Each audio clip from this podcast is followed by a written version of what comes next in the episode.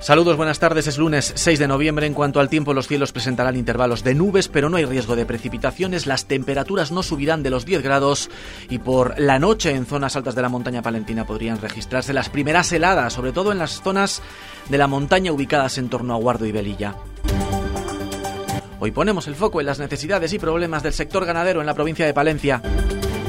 La Junta de Castilla y León ha hecho ya efectivo el pago anticipado del 70% de las ayudas asociadas al sector ganadero correspondientes a la PAC del año 2023. En la provincia supone haber abonado ya algo más de 3,5 millones de euros a los 667 solicitantes de Palencia. Y sin cambiar de sector, las explotaciones ganaderas afectadas por la enfermedad hemorrágica epizoótica podrán solicitar ayudas a la Junta de Castilla y León.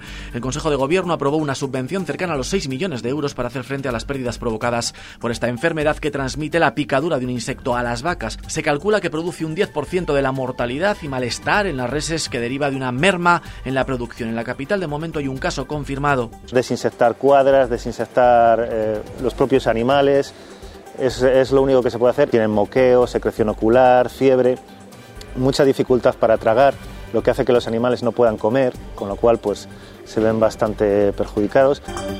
La cosecha de la denominación de origen Arlanza ha sido excelente en calidad, pero se ha recogido un 10% menos de uva. La sequía ha sido la responsable. La producción total que se ha recogido entre las tierras de la provincia de Burgos y Palencia se acerca a las 850 toneladas de uva. Normalmente vendimiamos sobre el Pilar el 12 de octubre.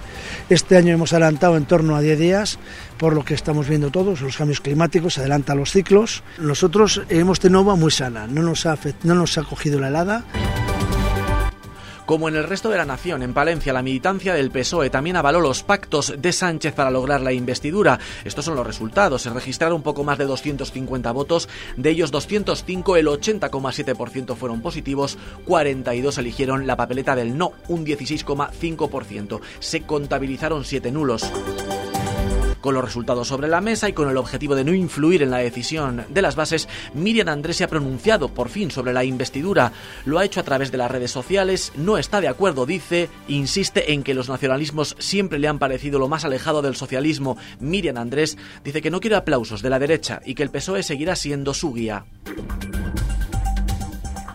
El director del espacio Grana y Oro de Castilla y León Televisión, Carlos Martín Santoyo, recibió en la noche del sábado el trofeo a la difusión y valores del toreo en la 23 Gala del Toreo Bejarana, organizada por la Asociación de Amigos de la Plaza de Toros de Béjar, un acto en el que también se reconocieron a otras tantas personas vinculadas al mundo taurino.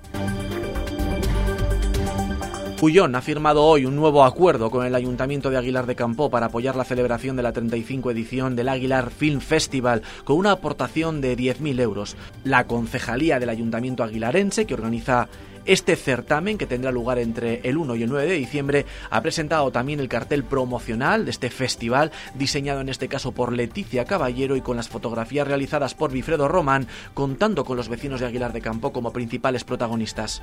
Paco Evia, director corporativo de Galletas Gullón.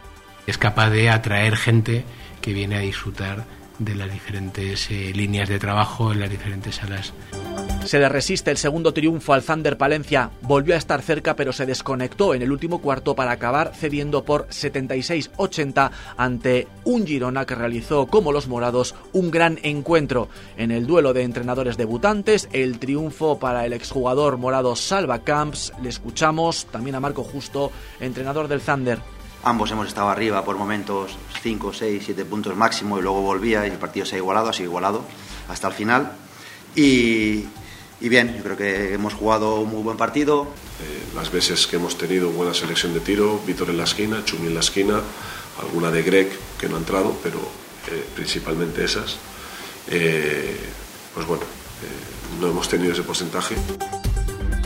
El Palencia Cristo Atlético sigue sin conocer el triunfo en casa y volvía a empatar en la balastera ante el Santa Marta en un partido en el que tuvo la victoria en sus manos en varias ocasiones.